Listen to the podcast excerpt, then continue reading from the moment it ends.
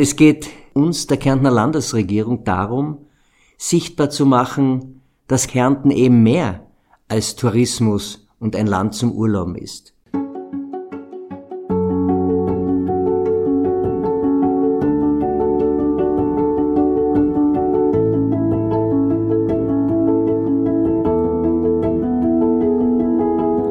Aufgabe der Politik ist es, Orientierung zu bieten. Ich möchte als politischer, als sozialdemokratischer Kompass fungieren. Mein Name ist Peter Kaiser. Ich lade Sie ein, meinen Gedanken zu folgen.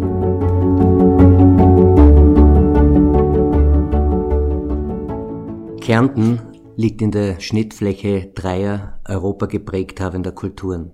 Der germanischen, der slawischen Kultur und der romanischen Kultur. Kärnten ist heute ein Bundesland mit 561.000 Einwohnern. Es liegt im Herzen Europas. Es wurde von einer ehemaligen Kriegsregion eine Friedensregion, in der Wohlstand und eine positive Zukunftsperspektive vorherrschte. Vorherrschte bis zum Februar dieses Jahres, als die weltweite Covid-Corona-Krise alles veränderte. Dahingehend veränderte, dass man zwar merkte, wie wichtig es ist, dass man sozialstaatliche Grundmanifeste hat, dass aber trotzdem von einem Tag auf den anderen altgewohntes, bewährtes und der völlig neuen Auspizien betrachtet werden musste. Und so wie alle anderen Regionen dieser Erde, insbesondere in Europa, haben wir uns einer neuen Herausforderung zu stellen. Eine Herausforderung, die vieles impliziert. Prioritär, die Gesundheit der Menschen ganz wesentlich garantiert und aufrechterhalten durch einen über Jahrzehnte entwickelten Sozialstaat, aber auch ein gerüttetes Maß an Verantwortungsbewusstsein der politischen Trägerinnen und Träger. All das zusammen hat uns in Kärnten dazu veranlasst, uns auch zu überlegen, dass gerade in Zeiten einer Pandemie, also einer weltweiten Seuche mit völlig neuen Weichenstellungen das Sichtbarmachen Kärntens auf der internationalen Ebene ganz großen Wert besitzt. Was heißt das? Sichtbar machen.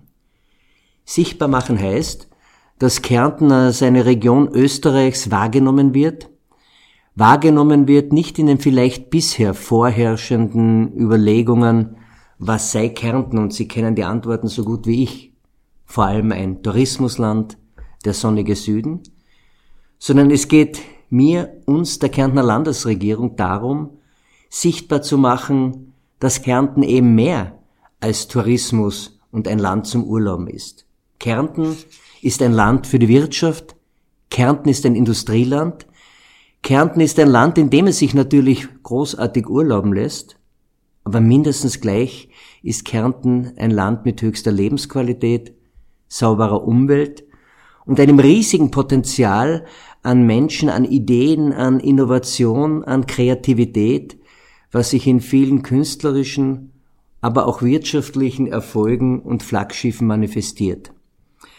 Und dieses Kärnten sichtbar machen haben wir in unserem Regierungsprogramm verankert.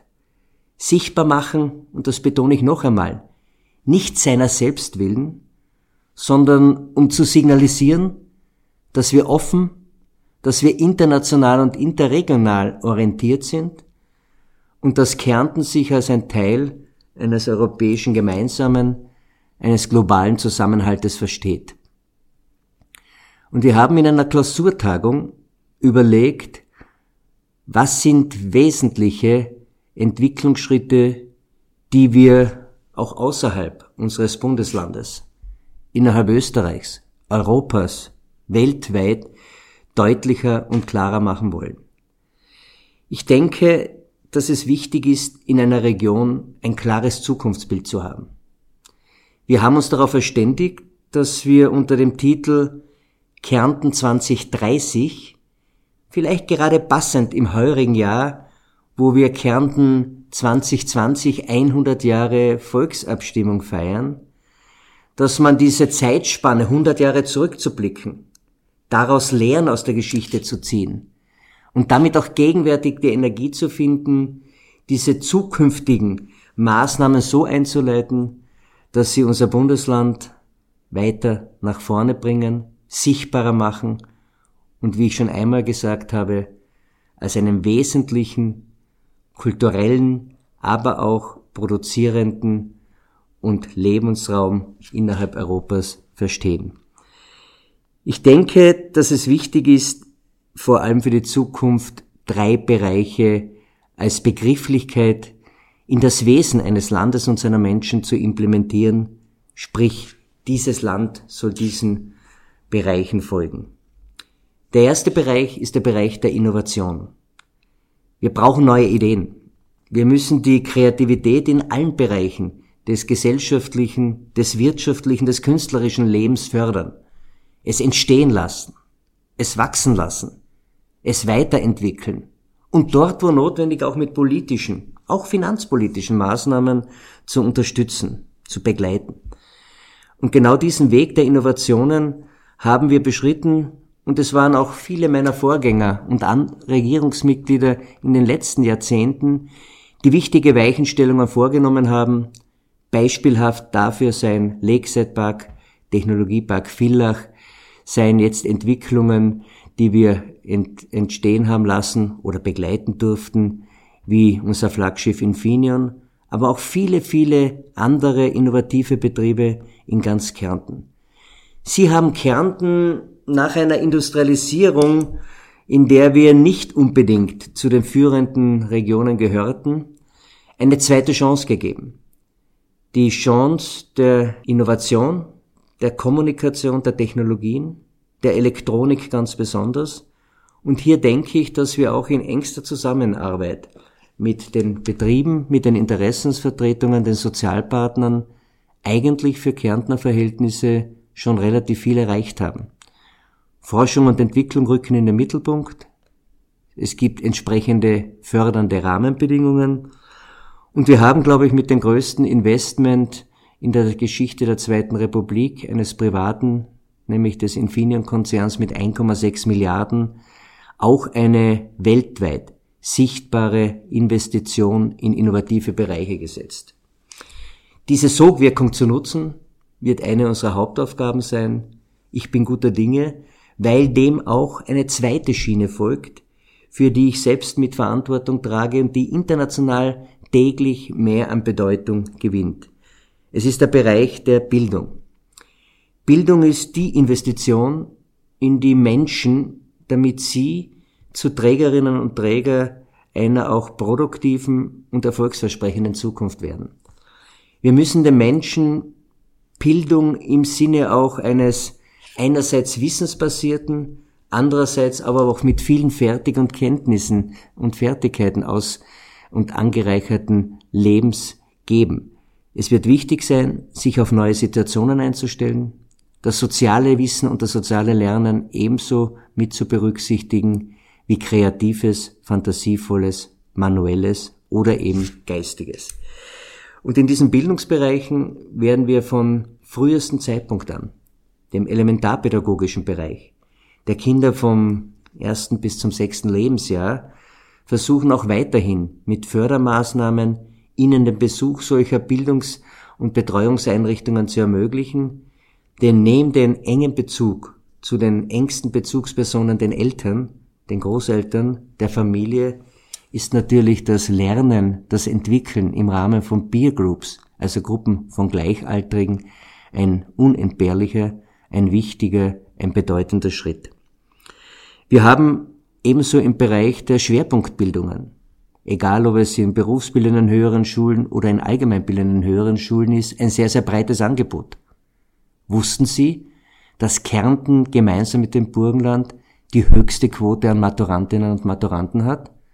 Und dass wir gleichzeitig ein relativ ausgewogenes Verhältnis von Lehrlingen haben, das ist ein gewisser Balanceakt, der immer wieder leicht oszilliert, aber trotzdem zeigt, dass wir die Verknüpfung von Hand- und Kopfarbeit, von dualer, manueller und intellektueller Ausbildung relativ gut bewältigt haben.